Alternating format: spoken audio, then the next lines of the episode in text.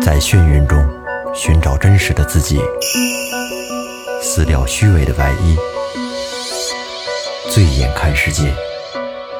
你能看到。最后调频，嬉笑怒骂，说尽人生百态；醉怒行喜，笑看身边无奈。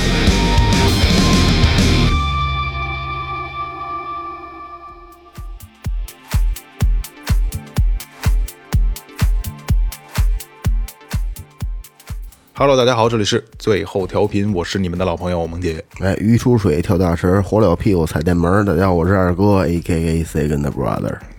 大家好，老岳，哎，大家好，雷子，哎，说前面啊，微博搜索最后调频，微信搜索最后 FM，关注我们的新浪微博和公众号。公众号里有什么呢？二哥告诉大家，哎，公众号里有我们日常一些出去玩的呀，或者平常呃拍的一些照片儿什么的。最主要就是我们有一个那个打赏通道，哎，啊，你可以通过敬酒的方式，嗯，是吧？对，哎，来向我们表示祝福，表示表示哎对对对对，呃，表示表示，还可以呃呃写下你的留言，我们会一一的念给大家没错没听错，嗯，啊，包括一些祝福啊，是那个示爱呀、是表白啊，都可以。没错啊。说到这儿，那打赏先走一走。好，第一个，对啊，潘潘就是狼心狗肺，这是老朋友了啊。哟，潘潘去上海了啊，拿到好 offer 了啊。上海市静安区的潘潘啊，打赏了三杯念念不忘，完全找着好工作了啊，潘潘啊。谢谢祝福祝福谢谢潘潘哎，哎，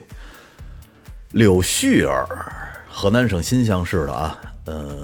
他写的是一一如既往的喜欢你们，哎呦五杯爱到深处，呃感谢感谢谢谢感旭儿感谢啊。醉卧美人膝，广东中山市的一个朋友啊，昨晚梦到你们四个了。萌姐让我吃它，不是妈，萌萌姐让我吃，让我吃口鲱鱼罐头，给我吓醒了。你说你这起子没让你吃别的，也吃点这个就吓了我就醒了就。对一杯一听钟情，感谢感谢啊，美人膝，肯定哎谢谢不会灌你这个 这个鲱鱼罐头的，喝汤啊。嗯，喝汤 的。下一个李建明，河北唐山市的朋友，满心期待的《监狱风云三》终于上线了，开心！打赏了五杯，爱到深处。哎呦谢谢谢谢谢感建谢感明谢啊！感谢嗯听了《监狱风云》还来打赏，哟讲究。嗯又是这个醉卧美人膝啊，广东省中山市的朋友，嗯，又一年了，一八年开始关注到现在，时间好快呀，嗯，不知道说啥，反正喜欢你们，新年大家都好，三杯念念不忘哎，，哎谢谢谢谢都好都好啊这是李飞，北京市东城区的啊。祝最后调频节目越做越好，愿与微醺年华的你们一起醉到老。说听大金发现了最后调频，嗯嗯，呃，说你们呢都特别的棒，嗯，最喜欢西门庆和应伯爵的配音了，迷了。 啊！这是我那边的听众啊，菲姐啊，谢谢菲姐，谢谢哎，这这是老北京啊，这位置嗯啊，嗯老北京地安门嘛啊，欢迎加入最后的坑。哎，李彦军，四川绵阳市的，嗯，一杯一听钟情，没有任何留言，希望你下次哪怕打一个字儿呢，好吧？哎，没错，下一个王汉本，江苏省南京市的好朋友，笑抽了。老爷子放弃雷哥真明智，哈哈哈哈哈！哎标准其实不高，不进监狱就行 了。对对对这对，是放听屁哪期？哎呀就是呃年少成名吧，年少成名，是吗？哦，很好哦你要是对对看对，有可能是对。汉本打赏了五杯，爱到深处啊！汉谢谢哥们儿哦，谢谢老哥们 儿。汉本是这个南方的北方铁汉啊，我就别的不多说啊，你得顺利毕业啊。嗯哎呦，正北京市昌平区回龙观的朋友啊，还还还代收柜什么这个那个，地址写挺齐，没留言，但是他有五杯爱到深处啊，感谢感谢。谢谢小郑，小郑儿的，嗯这刑镇安徽省芜湖市的，嗯。呃，他说的是祝最后调频越做越好，也祝我明年创业顺利，一定一定一定一定的加油！明年是就是从从这个风水上看，明年特别好啊，明年特别好，一你也一定没问题啊哎，。这个杯乌一听钟情，啊，一听钟情，这芜湖是不是就是那个？你看我咱丢杯那地儿，对呀，就是那哦王家老店 是吧呃王家老店啊还真有这地儿嗯，有点有啊！点。嘿，芜湖来一杯一定钟情啊！感谢王老感谢好感谢，是吧？对对对，齐了啊，齐了齐齐了，了齐了啊！这个多打赏，多留言，我们愿意跟你们交流，跟你们沟通啊。哎呀，这又是最后调频的一个新的一个系列的一个一个主题了啊！嗯就是我们几个人呢，给给大家盘点一下全球有名的阴宅，或者说是凶宅对凶宅宅凶宅系列啊，呃，凶宅说错了，操， 凶宅啊，有名全你我我们几个人呢，给大家盘点一下全球比较有名的这个凶宅，不解哎，啊不是，反正刚才我听着不是凶凶啊，就是晕，就是阴的。啊，对，凶宅，sorry sorry，嘴瓢了啊，有一个小小的开场啊。几乎所有的鬼屋都源自一些不幸的事件，嗯，但真正令人毛骨悚然的鬼屋，不是幽灵流连的地方，而是罪恶与黑暗世界的神秘之所。它们貌似不惊人地坐落在社区里、街道旁，引诱着那些渴望安宁生活的人成为他们的受害者。他们仿佛背负着用鲜血写成的诅咒。听起来这要要来啊，不是，但我怎么听着跟诗似的， 像他妈一散文， 人太有才特别烦，你知道吗？想写恐怖都写不写恐怖啊就了。是你随便一写成散文了，我这个今天啊，今天最后调频给大家，我我先开始啊，先给大家聊一个，就是在美国的纽约海洋大道一百一十二号啊，这个地方应该大家应该还相对比较熟悉啊，喜欢这个恐怖灵异的事件的嗯人应该都比较熟悉啊。我今天给大家咱们盘点一下啊，美国纽约海洋大道一百一十二号啊，啥美美国哪儿？美国纽约海洋大道海洋大道一十二号哦哎，在这个地方，自从发生了这个特别诡异的这个迪福杀人案之后，嗯，纽约这个海洋大道的一百一十一十二号这座房子啊，就变成了灵异的代名词，嗯，就像北京的这个京城八十一号，嗯哦啊，同等啊，在美国的这个这个地方就是北京的京城八十一号啊。首先说这个故事啊，在一九七四年十一月十三号的晚上，二十四岁的小罗纳德·迪福突然一下就撞开了这个当地的一个小酒吧的一个大门儿。嗯，从这一刻开始啊，这整个这个凶宅的故事就开始了。这迪福冲进这个酒吧以后啊，疯狂的大喊，说有人开枪杀死了我父母。嗯，真的就是他就是就是很惊慌失措，特别就是他就就特别仓促，像是幸存者，哎，是吧对对对对对，他就挨个的说服酒吧的每一个这个酒吧常客，可能都也都也都认识嗯啊，这这咱就不知道了啊。他那意思就是说，就你们跟我回家看一眼吧，求你们了，我操，太恐怖了啊，嗯杀了我们全家了，这个那个的。就你们看一眼就知道，来吧，跟我来吧，就说服每一个人。嗯，酒吧这地方阳气重，这肯定是啊，是人多嗯有有酒、有人是吧？说借着这酒劲儿，这帮人也没得干，说那咱回回过跟他一块儿看一眼去走吧，瞧瞧去哎，估正愁计啊都是好事啊，弄不哎好对对全是对美国的飞车党，有可能啊妈啊了胡子对对对走对对对走啊操对对对，没没事儿，小迪福走啊，，就是吧拎着拎着酒瓶子，对，哎，正愁没得干呢，这可能是到就当添个菜了啊，就去嗯了。当所有人跟着这个迪福来到这个海洋大道一百一十二号的时候啊，所有人都惊呆了，嗯，就是惨绝人寰的恐怖景象哎啊！六个人俯卧在各自的床上，嗯，头枕着手臂，还这这姿势还嗯不还不还挺还挺舒服的啊！所有人都中弹了，中弹身亡。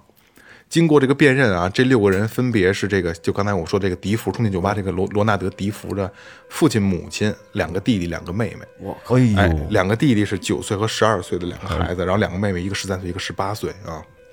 还有他父母，一还共有六他个父母人，六个人好家伙，哎，全被枪杀了。经过警方数小时的审问之后，这个小迪福最终放弃了说黑手党成员谋杀的这个、这个谎言，他开始一直说啊有人谋杀嘛，对吧？他就自己就承认了，说是他自己杀害了他全家，呀，圆不上，啊圆不。上，圆不上了。哎，我跟你说啊，阿福还挺坏，其实他最开始想叫那个酒吧的那那帮人进去的时候作证对，可是就就是是想想作找证对点证人，就是想我作这证我是来这这个带他们过来的啊，没错没错不是他们我都杀看见了没不是错我没杀的错啊对，他是对这意思。嗯，后来发现鸡巴还是编不下去， 哎，在这个这起命案的审理当中啊，这迪福辩解说，说是在凶杀发生的当晚，他听到一个声音，嗯，说正是就是这个声音在命令他必须要杀了他们家人，嗯嗯。然后在法庭上说，这个迪福当时声称啊，我四处张望，但房子里根本没有人，但是他就只听到一个嗯声音，一声嘎对，说说因此他认为这是上帝的旨意。最终啊，法庭宣判了这个迪福连环杀害六人罪名成立。嗯，将其关押在纽约的监狱啊。迪福在一九九九年啊提出了假释申请，后来还是被驳回了啊。嗯，迪福也是个孩子吧？当时二24岁二十四岁不算了，哦，那不小了你知，道我其实就特别讨厌这种自己啊干着这种惨绝人寰的事儿，然后还打着上帝的旗号，对，哎打着宗教的旗号去他妈干这种事儿，我觉得特别恶心。别着急啊，咱们后边往慢慢听啊。刚才我讲的啊，只是一个故事的开端啊。在这次杀人事件之后，让这栋房子就变得非常神秘了。怎么说呢啊？刚才是七四年对吧？嗯，七五年十二月十八日，在迪福杀人案过去一年之后，嗯，一对儿夫妇啊，乔治·鲁茨和凯西·鲁茨来决定看房子，嗯，并最终把这栋房子买下来了，就是海洋大道一百一十二号。心真大，哎，为什么呢？啊，我告诉你们啊，他们和还带着四个孩子一块儿搬过来的啊。这处地产包括一个面积四千平方英尺，就大概就是三呃将近四百平米一个房子，嗯，一个船库，一个温水游泳池，嗯，还有一个车库，嗯，还有一个整套的地下室，嗯，你们猜花了多少钱？肯定便宜这，哪年的事儿？这一是九七五年，原价的一九千，我觉得原价的五折，十万美金他们花了八万美金把它买是下来吧？我觉得差不多，在那个年代，八万美金其实也算是不便宜了。我我查了一下啊，就根根据当年的这个地价，美纽约的地价，还有这个这个房产的价格啊，这个价格就便宜的无法再便宜了，就已经就是白捡的一样，是吗哎，白捡的一样。但是我感觉好像在那个年代，八万的这个购买力相当的多了，八万美元。不是得买套房子，四百平米，带他妈游泳池，也是对，带车库，带全套地下室，是真吧？真合那适就。啊，对对对还带船库，你这对吧？嗯，根据当时的地价买八花了八万块钱买了一座房子啊，这两口子啊其实是知道之前发生过凶杀案的这栋房子，这就是图便宜。嗯根据后来的采访说，就这个这个这个这个乔治·鲁茨，就是这个老爷们儿说啊，尽管房子内当时发生过凶案，但是为了能拥有一套自己的房子，我们还是花了八万美金让他买下来。嗯，哎，就是他自己承认，就是我知道，但是我还是喜欢。嗯，在描述这个房间里所有的怪事儿的时候啊，这个乔治啊经常提起一个词，就是反常。这座房子让他感觉就是反常，他经常提到这个词啊。他后来回忆说，就当时他们一走进这间屋子，他媳妇儿凯西的脸上便马上露出了笑容。说之前看过无数套房了，买这套房之前啊，他媳妇儿从来没表现过这种态度，就是就是当时进那套房子以后，这凯西他媳妇儿凯西给他这个笑容，就是仿佛在告诉他，这就是我们我们梦寐以求的房子。然后就在他们搬过来不久，一系列奇怪的事儿就发生了。倒是也能理解他媳妇儿那笑容。 对，那便宜不是？是。刚才咱们说就是就是一住进去就有奇怪的事儿发生了啊。他们一开始呢，请了一个牧师朋友，就是拉尔夫·帕克罗拉神父，他这是他们的一个朋友啊。他们请这个神父，因为他们知道这是个凶宅嘛，说咱们就就就是嗯做个法事，啊这个那个的超度一下老。美也好这个，哎，但是这个神父刚一进这座房子，就发生了离奇的事儿。嗯，怎么离奇呢？啊，这个神父查看所有的房间的时候，说突然听见一个响亮的男子的声音对自己喊，说就是滚出去。哟，这牧师听到的啊。还挺凶，哎，牧师回去不久以后呢，就得了一种类似流感的重病，但是啊，不是说就是说流鼻涕、咳嗽啊、发烧、感冒啊，他两只手就开裂，而且流血，都不是说就是说说裂口了什么这个那个的，而且流血。从那之后啊，就是整个家都变得特别的怪。乔治发现自己的汽车，就是这个房男男的房主啊，就都都变得不一样了啊。说引擎盖自动的弹开，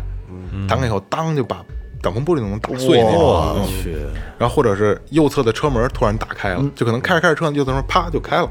嗯，雨刷器自己动，嗯哎，然后最后这个汽车彻底的报废了，就开不动了，就是嗯就全是毛病，不知道怎么回事儿啊。当时他们等于是买这栋房，能挑这么便宜的凶宅买啊，也是花了他大部分的积蓄，基本上这八万块八万块钱肯定都花差不多了、啊，还是钱少，还是钱要不然也少不还是会钱买少这房子。他们说就是，呃，在刚搬进去的第一天，他们就遭遇了一个不眠之夜。嗯，这房子呢就一直在发生各种奇怪的事件啊，比如说这个门窗莫名其妙的就开了，嗯嗯啊，有的时候你开了窗户，但是它有它它最后自己关上了。嗯，最神奇的是，我觉得啊，因为这个我资料我没有找到照片儿啊，它的马桶变成了乌黑色。哎呦，这本来是挺白色的马桶马桶吧，它变成乌黑的了。就特脏，啊嗯对，特别脏，呃不是脏，是就是黑色的了，变成立马就弄偏黑。我跟你说，其实好多那个恐怖电影里边都去拍马桶那个情节，对，马桶是个情，可能伸出个手来什么的，或者嗯吧是底下往出涌血，啊对对对对对或者对是对那种特别脏、特别脏的那种马桶。而且美式的这恐怖片儿都是愿意弄这种，而且还有一个问题呢，就是你可能在咱们的这个意识里边，厕所就是属于一个阴气重的地儿，对马桶是属于阴气更重的地儿不，，在好像在国内中国的风水来说，厕所也是阴气，就是啊偏偏阴的地方对啊。对对对对，接大粪的嘛，对，是啊对对。说不光这个，刚才说马桶 啊，有一个更神奇的是，他们就是美国都是教徒嘛，嗯家里会摆就挂十字架什么的，十字架倒转，哇，哦哟，无名的倒转了，就一我操，突然一看我操是反过来的啊。然后他们那个墙板缝隙间啊，出现了大量的苍蝇，绿色的泥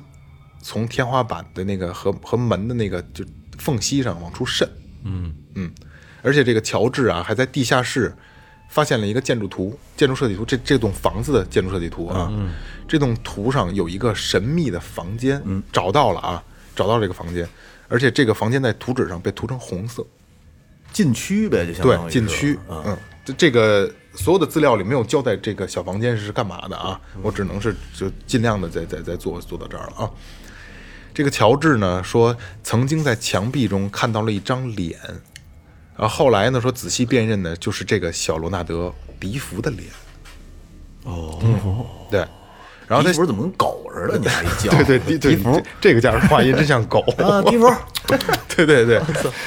而他媳妇儿凯西也说啊，搬进房子来以后，她感到有一双看不见自己的手在摸她，就是碰她，可能触碰她啊。说有一天早上起来醒来啊，发现自己身上有伤痕， 我操，就好像他是这么形容的啊，他说好像被灼热的拔火棒烫过一样，可能就是拔火烧火棍，呃，对，拔火棒，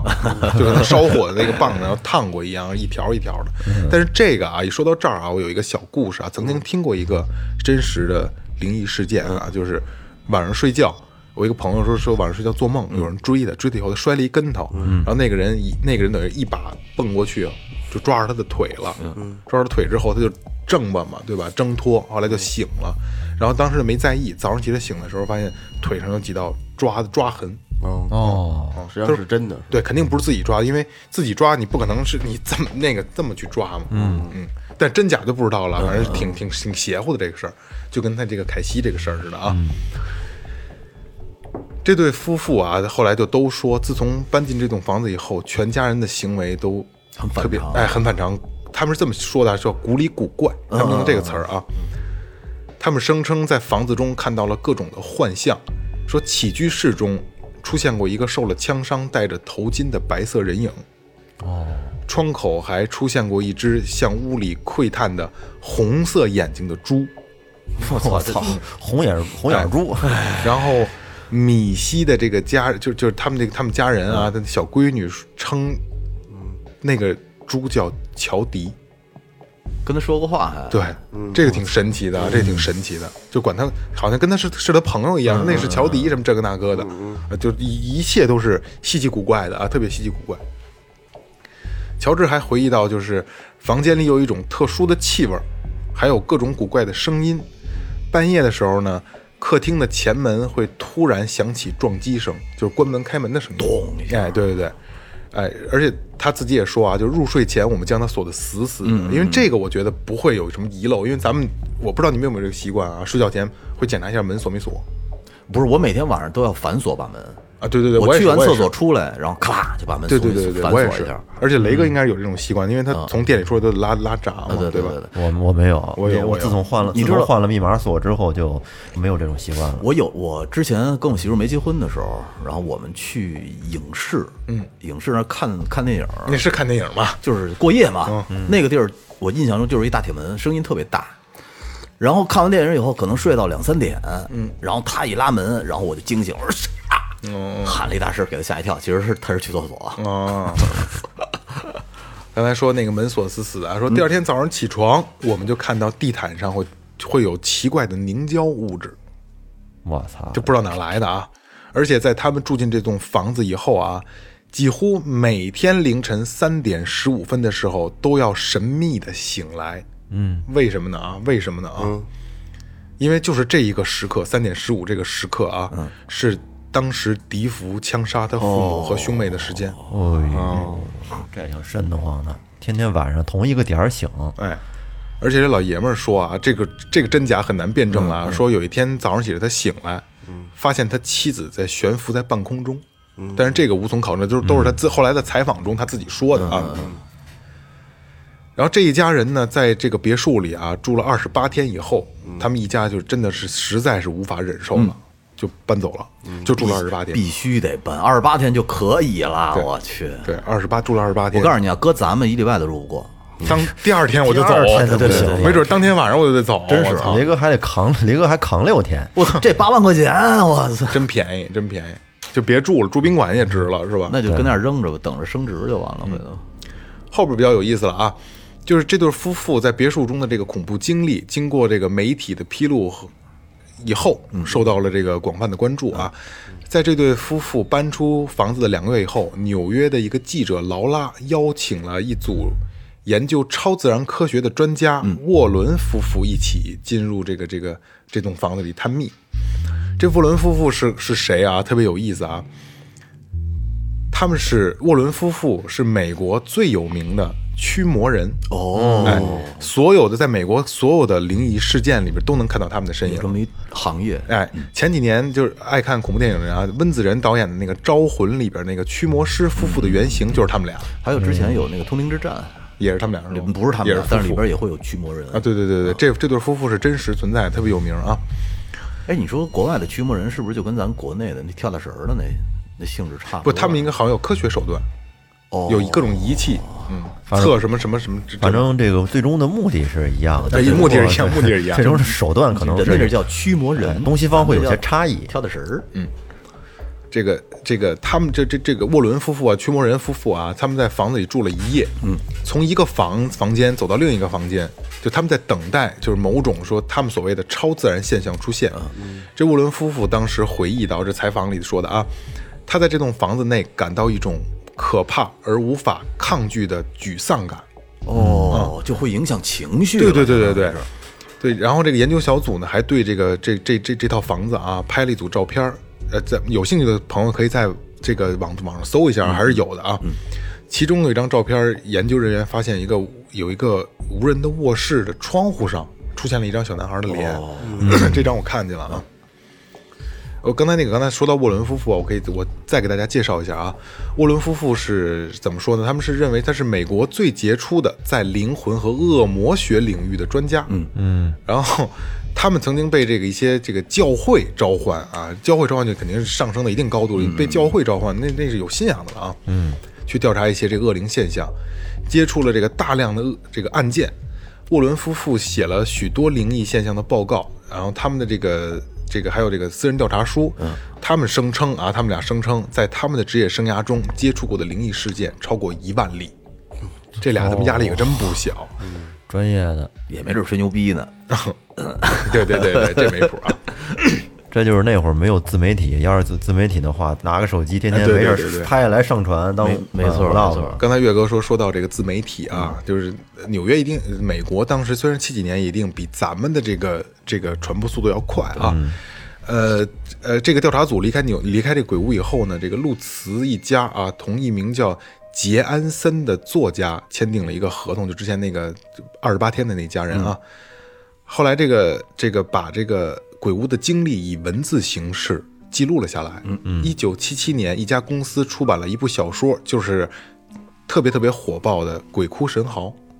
嗯，那部小说啊。然后他的当时的冠名就是以真实的故事和并非虚构的伏魔师为卖点，大肆的宣传。嗯，哎，这个当时这部小说的这个这个这个扉扉页上是不是叫扉页？它那个片头的那个那叫什么来着？片头那个题词，嗯是什么意啊思？管管他呢，对吧？ 是这么写到的啊，说为保护当事人隐私，书中隐晦的去呃隐去了真实姓名，但是所有的事件和都是真实发生的，我们已对此进行核实。小说中写到这个这个等于是他们一家在这个鬼这个所谓的鬼屋啊、住的这个一一段时间所有的故事，啊，他们的故事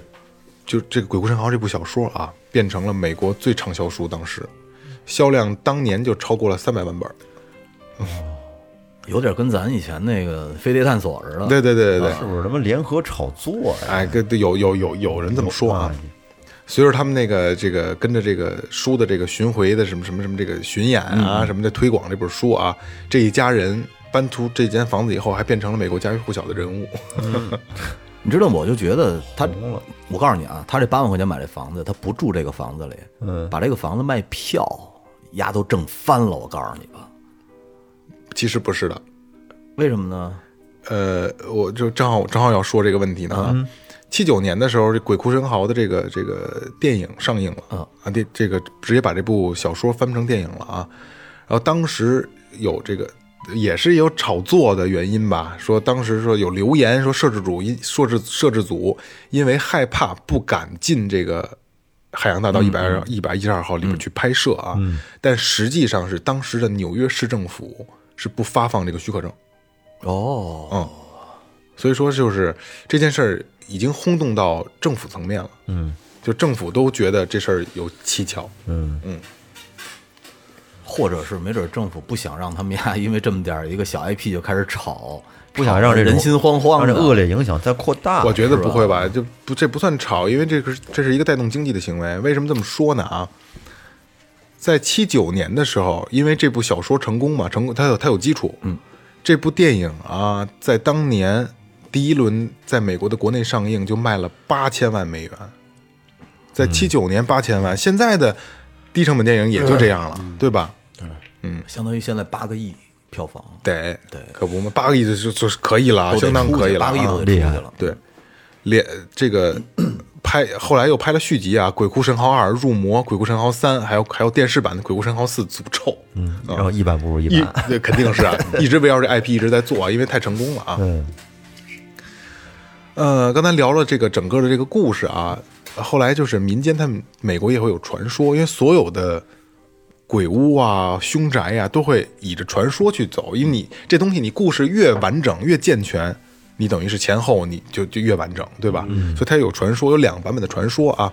一个传说是以前曾经有一个印第安部落在这儿，嗯。然后据说这个海洋大道一百一十二号所在的地方，原先被用作是隔离室，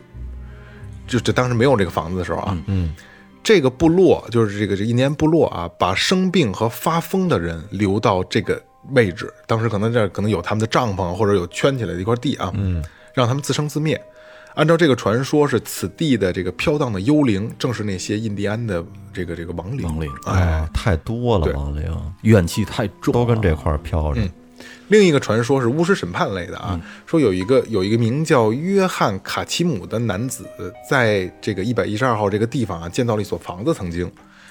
呃，他说，呃，曾经这个卡卡奇姆呢，利用这栋房子进行崇拜撒旦的邪恶活动、邪教，嗯，然后当时用了很多猪和狗作为祭品。呃，按照这个传说呢，说卡奇姆当时是要打开一扇通向地狱的大门，哎，所而之后发生的所有的恐怖事件，正是因为这个魔鬼降临人世，在这个大门中来的，所以所以才才有这么一个一个事儿。这来了以后就没出屋，对对对对 要出去溜达溜达呀。 对，呃，刚才也刚才岳哥也说了，就是是不是这事儿是一个联合炒作的问题啊？后来也有很多人，因为这这东西就键盘侠嘛，有人觉得我操，我相信它是真的，有人就会觉得是假的，有很多人去反驳他，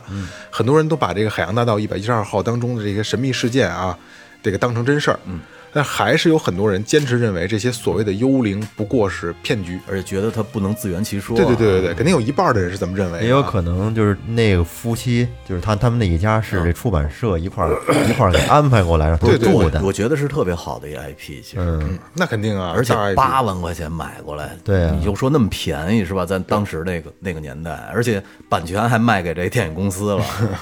他必须得先住一段时间，对。他对啊不住一段时间，不住后边就就没没有有说服力啊，没有说服力他了嗯没故事，没有啊故事啊了。比如当时有当时找出了几个矛盾点啊，说路茨一家在在这栋房子里拘留的时间，嗯，小说中当时说的二十八天，而而周边的邻居说说他们一共住了不到十天就搬走了。那不是就像我说的吗，最啊多对一对百，对对 对，而且还有当时还有在这个美国的这个无神论者啊，宣称他们一家之所以放弃这个房子，是因为生意失败，他们急切的希望从一个不良抵押中脱身而出。嗯，哦，所以说，至于这炒作一下哎，对，炒作。至于这个这个当时这个笛福杀害家人的这个神秘力量啊，这件事儿已经由这个笛福的这个辩护律师澄清了。这位律师怎么说呢？说他自己承认，说他说自己听到了这某种声音啊嘛，对吧？是想借是想制造一个精神错乱的借口，逃避这个法律的制裁。迪夫一开始呢拒绝参加任何的这个心智健全的测试，嗯嗯，但最后那个辩护律师也答应他了啊，说你你要是做了，咱们最后有一部这个你小糖吃说，哎不不对对对，有一部小说要上，可能就是这部《鬼鬼哭神嚎》啊，咱们一个上校你你不能分钱，操他妈的，还分钱，嗯哎，实际上啊，也是这个辩护律师的团队最开始先接触这个陆慈一家，就是就是买八万块钱买了房子这房子家，那个对对对 对对，而且去讨论了小写小说这个事儿，是这个律师去、去做的。嗯而且陆，但是当时那个陆慈这一家呢，为最后为了寻求更大的利益，终止了他的合作啊，嗯转而跟这个吉安森这个作家走到一块儿。我告诉你啊，这他妈就是这美国警察局，他们家这点也够特殊的。嗯，你他妈判案就判案了，一个人好家伙把自己这父母、兄长全给杀了，兄弟，然后你聊什么鸡巴书啊？我操，这什么 呀？还是有这个挣钱的突破口，啊对吧？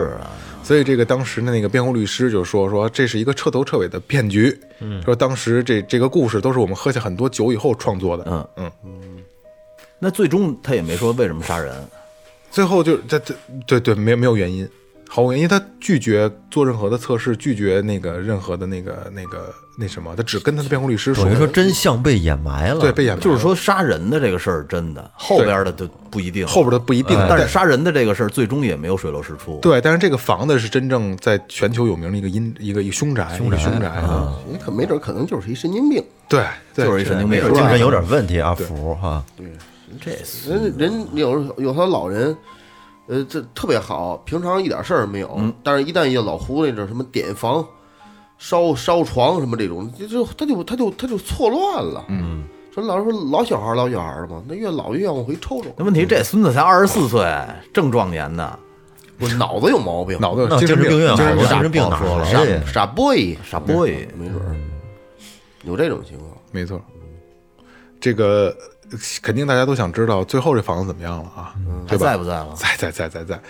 后继任房主所有的房主啊都说是正常啊的，而且这个所谓的这个这个凶宅啊被修建成了阳光房。嗯 一九七七年，就是这事儿可能还在就是风口浪尖儿的时候啊。一对夫妇詹姆斯·克罗莫蒂和芭芭拉·克罗莫蒂买下了这栋鬼宅，嗯并为了保护隐私，将房屋的地址改为了大洋街一百零八号。他改了个名字，可能这也是从风水上说，其实也没毛病，改个名儿可能也好啊。那呃他想发嘛？对对对，所以这这这这栋这个凶宅啊，这名气慢慢就变小了，因为找不着这个地儿了。再有一个呢，就是几代人都过去了。对，对对，这对夫妇呢，在这个凶宅里生活了十年，然后现在呢，七十七岁的这个这个老爷们儿啊，接受访谈的时候，告诉记者说，说除了那除了那些看了电影或小说的人的人们慕名而来之外，房子里什么奇怪的事都没有再发生过。然后邻居也告诉记者，老有一些人在万圣节来到房子，伸长脖子往里看。而房产广告上则标明这栋房子是一段很很有意思的历史。嗯，在一九八七年的时候呢，克罗莫蒂夫妇把这座房子出售给了彼得·奥尼尔和珍妮·奥尼尔夫妇，他们也在这里边住了十年，什么怪事也没发生。嗯嗯。一九九七年的时候呢，奥尼尔夫妇又以三十一万美元的价格卖给了目前的房主威尔逊，最后炒到三十一万了，还可以啊。可以，后三任房主没有任何协议的约束，都对这栋别墅进行了这个不同的改造啊。两千年后，克罗莫蒂夫妇曾经重访这座房屋啊，然后这个装修变化大，他们就感觉特别惊奇，就是完全变样了啊。也因为原来最早的这个这个说他们有一个走廊黑咕隆咚的啊，说现在了变成了特别明亮的阳光房。房产经纪人说啊，现在的价格是一百一十五万美元，而且价格非常非常合理哦。而且还有一个玩笑，在当地街区卖这种房子还有一个玩笑，就是卖房子不搭售鬼魂。最近像这种新闻，目前咱们这边儿已经很多年没有听没有听说过呃，了。去年我看见了一个，去年我看见一个，那是上海的，上海的一个一个别墅，嗯，好像市值也得上千万了吧？嗯，然后那会儿卖多少钱呀？卖他妈的，反正一半儿，我操，可能一千大几百万，他卖四百万，哎呦，而且是上海小洋楼，然后哦不知400万道还没有你不的知道房子卖贵了呢卖了没有。然后我我看慕名的好，就门口他照了一张照片嗯儿，门口好多那个房产中介的都在那儿，然后拉着好多人去看，但是具体怎么成交的咱不知道，也是横死过人在里边儿，但是没有什么灵异的事儿发生啊嗯他了。不是他，他就说那六个人，我操，这个这个知要知道他那这轰动是轰动了呀，现在全世界都是知吧道了嘛。对对哎，这这这成那个这个轰轰动这个，但是、呃、太凶你了你对，你要你要真的在那房子里边住着吧，你没有点心理承受能力，你还真是他妈有点住不了，不知道没事儿，你要知但凡对啊知道了就受不了，受不了。嗯多大你要心理真真什压么？力啊你上哪个屋，你感觉哦，这个床，我躺这个床的位置，之前肯定是死怎过么人啊？之前怎么着怎么着？你肯定是感觉这跟亲人还不是特别一样。对，还真是你设身处地的想，因为咱没经历过这个事儿啊。对啊假设说，比如对对，咱不说咱们，比如说买有一套房子，或者说咱们住今儿晚上住上哪儿住去玩儿去住，嗯，然后第二天醒了以后，哎，听听谁谁说这这屋死过几个人，我操，这什么感觉？不是，我告诉你啊，你这还是后来，如果要是当天晚上你住进去的时候，他就告诉你了，肯。定换房了，那但是你又没地儿住，外边冰天雪地，零下二十度，那就走呗，那上哪儿去啊？怎么来怎么 走，反正我肯定不住，肯定不住，住不了，肯定住不了，肯定住不了。哎，你们看过那个，就有是有一个电影叫《万能钥匙》吗？没有，我建议啊，你呃推荐你也推荐听众去看一下，他那讲的就是一个你说的这种类型的老宅子，嗯特别特别老的宅子，然后一个女的去那儿做保姆，嗯，然后出现了一连串的那那些诡异的看不了，看不了，看不了。他那他那是精神层次的，他讲那个也是那些那个萨满教哦然后他们去去去更那换灵魂，那他妈挺吓人的，反正挺吓人的呃可以可以看看，可以看看。其实你看，你说这个刚才刚才他咱们说这种情况，这死这屋里边死过六个人，然后你在那屋待着，其实最可怕的就是你自己。嗯，对呀、但是但是但凡有一人能跟你一块儿分分神，能做一个陪伴，还是好的多的多的多。不是咱咱咱们假设一个啊，嗯说咱们就有机会就到这栋房，就别说后边，在后边的故事没听啊，没有什么现在，就是它就是个凶宅。嗯，说最后调频，你们四个人在里边体验住一宿，给你们十万块钱。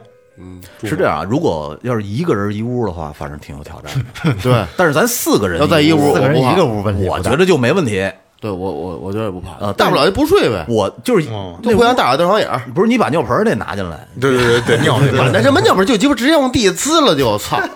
那还睡不睡了这一宿？往地下滋，哎，我不是不行睡不行不什么呀行，那也挺脏的，不行那不多行多味儿啊！那感就这他就怕这个，这暖气一对熏，就怕我操污秽之物嘛，啊！对哈就，怕这屎碎屎，你就就就给他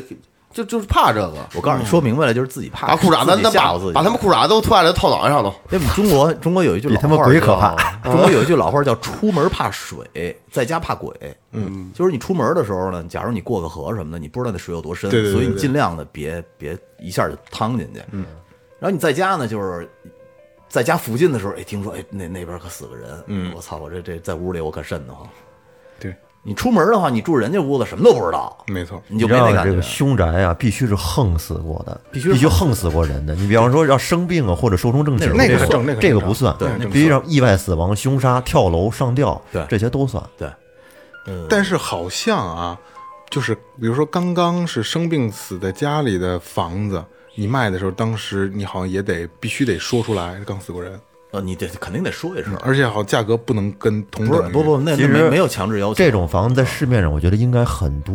有，你你想想，每年就这就这个刑事案件有多少？哦我告诉你啊，就是以前我我那个库房，嗯，就是咱们那那那总站那边，嗯，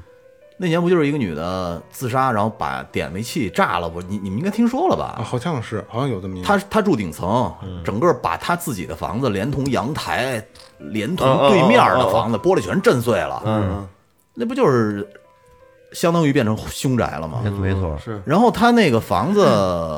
炸的时候，连电梯都炸坏了，嗯，等于一女的死里边了。然多后大劲头子，我操，是啊，你听我说呀，然后呃，两个人来修电梯，嗯修电梯的时候，电梯又摔死一男的，我操，就是那就是那单元，好多人就说那也挺怪的了啊，啊！说去拽走给当伴儿去了嘛。哦，我操！他他那是几层啊？是鸡巴十十十几层了吧这恨不这得种事儿你不能不不你不能不往那边想啊，对，那么巧呢？啊怎么就那么巧呢？就等就是前后没差多长时间。它它爆炸了，爆炸完没多长时间嘛，然后人来修电梯来就掉下去了。我操！据说呀，据说在北京在案登记的这个凶宅的数量大概是三千多套，哦，这么多呢？三千多套凶宅，凶宅，横死的。对对对也还对，行凶凶宅。然后呢，就是在香港那边好像也有三千多套，而且好多没有登记呀。嗯，所以说这个在市面上这种房的数量应该是很多的。嗯，反正你合同上必须写清楚。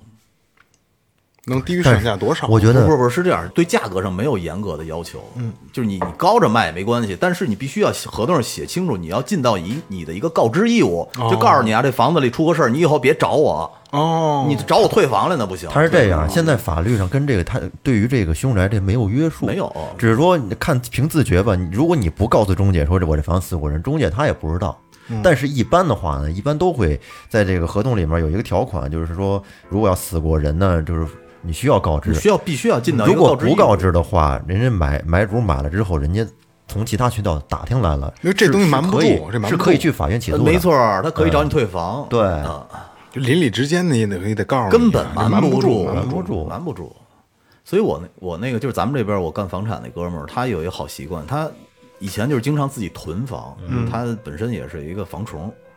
囤房的时候呢，他的习惯就是在那个这这呃小区里头，嗯，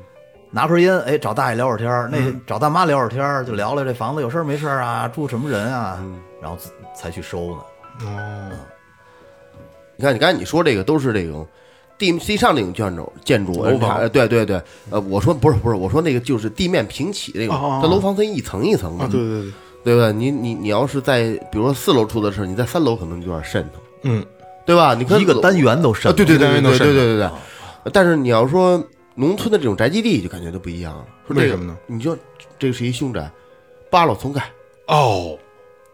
对吧？对他感觉不一样了，对对，一般情况下，像农村这种接过来接手之前的房，基本上都会扒了重新来。就甭管是不是凶宅，啊，对对对，他他一人也老也旧啊，嗯对而且还还有一个就是，他愿意愿意重新改变一礼下拜格局礼拜三新啊，对对对对对，啊，拆旧盖新嘛。对对对，他他愿意那样那样弄，但是有但是有一些老房子，前几年我家那边那老房子还留着呢，嗯、就是两口子都是在那里边儿，等于都在都呃那那老太太是在在那里边儿去世的，嗯，但是那孩子他小时候，他他说在在那里看见过那，在院子里边看见过老太太，哎呦我操，自己家人也无所谓的，不是自己家人，嗯他后来买他就的买的哦，买人家房嘛哦，明白了，明白了。看因您为看您老太太啊，，对，不是那，因为因为其实我也小时候也净去他家玩儿去，呃，特别熟，特别熟，而且就是那种哪个地方都有点有名儿的人，你不知道你你知不知你知嗯不知道那种这那这种说明白你说这这一片，你你家小区也是，就这这老头儿挺有名儿的，嗯，就就谁都知道他，嗯，那老太太属于那那老头儿老太太就属于属于那样一个状态，哦那老太太呢，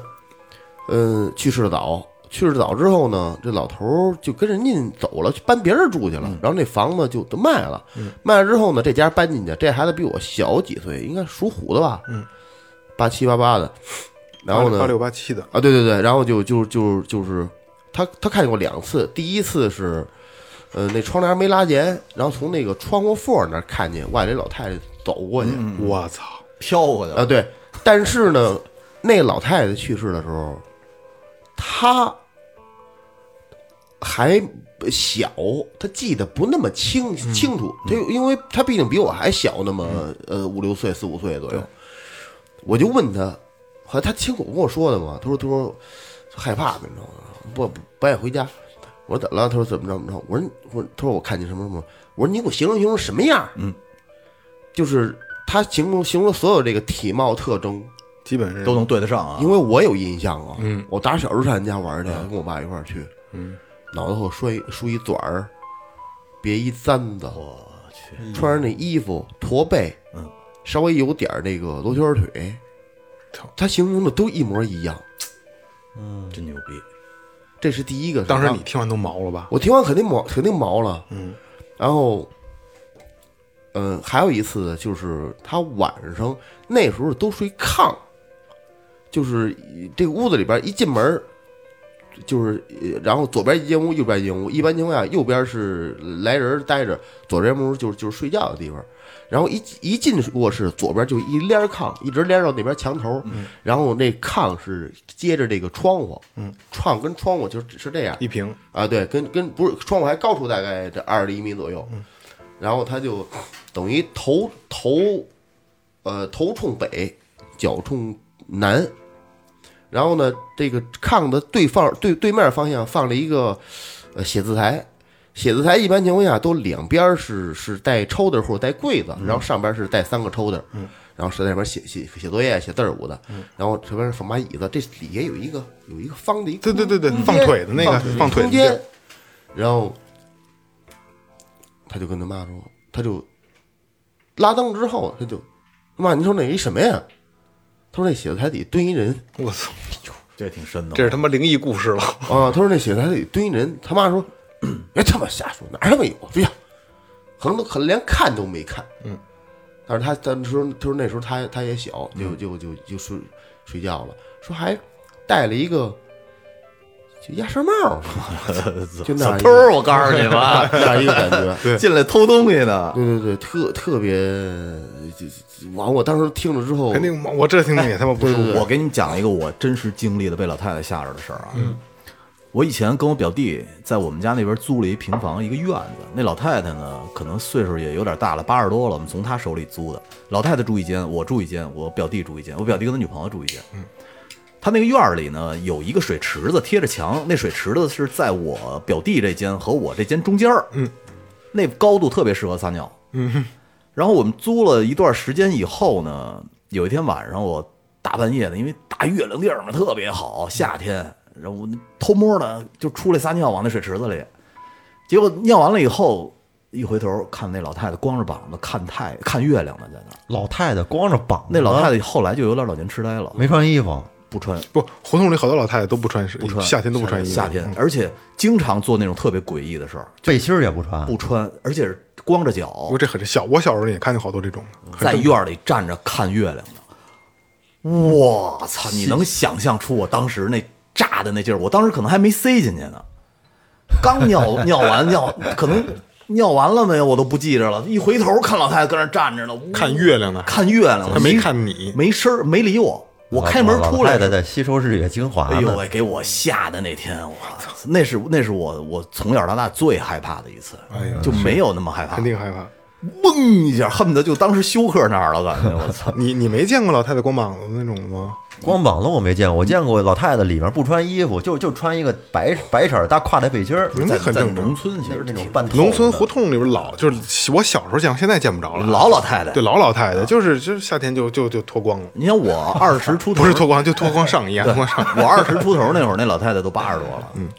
而且还有我见过小时候就是老太太穿就你说那种大块嗯嗯白背心儿啊，直接掖在胸底 下，凉快吗？ 你见过吗？你们见过吗？我见过，直接用掖在胸底下。 老老太太这过了啊，那个老太太过了啊，行了，差不多，差不 多，算就是聊什么都得往这上聊。操，嗯那个呃，凶宅这个这是第一个啊，后边我们陆续给你们做其他的全球比较有名的这个凶宅的盘点。啊凶宅系列哎吧，凶宅系列吧，因为凶宅这个东西吧，就像今天我讲这个故事啊，一百一十二号这个故事一样啊，前边给你讲完故事之后，你可能觉得哎呀挺离奇的，但是后边它都会自圆其说给你圆回来，大概都是这样啊，因为真假很多东西是难辨的，因为咱们咱们每一个人没到那里边住去，对吧？都是传说，都是故事，传说对吧？而且尤尤其是现在等于就是网络又发达嗯了，等于是你听到的故事和大家写的东西就更多了啊。就比如比如说咱们之前也做过什么什么什么二二二二二二什么对替未来的来客给你写的嗯时候，今年怎么着这个。其实现在啊呀，这个媒体太发达了，很多的这个真相不容易被掩盖。没错对嗯哎没没错错没错，哎所以说，这个咱们一听一乐，以最后调频的方式给大家讲讲述一下凶宅的这些故事啊，还是嗯挺比较轻松的啊，可能没有说成我们想成心吓唬你们或者讲灵异故事这种对，啊。但是你们自己吓唬了，自己被吓着了，活哎该，对，那不赖我 们。这个如果有兴趣的话，可以我们每做完一期可以百度一下它这个图片儿什么的，因为就网上都能找得到嗯啊，都能找得到，有兴趣的可以看一下啊。就这样，好，吧那啊就这样。这里是最后调频，感谢每一位听众，拜拜，拜拜。这里是最后调频 This is Tipsy Radio，我 Radio. 们直言不讳。也许这是你听到的最后一期节目，最后，你懂的。 Don't undermine.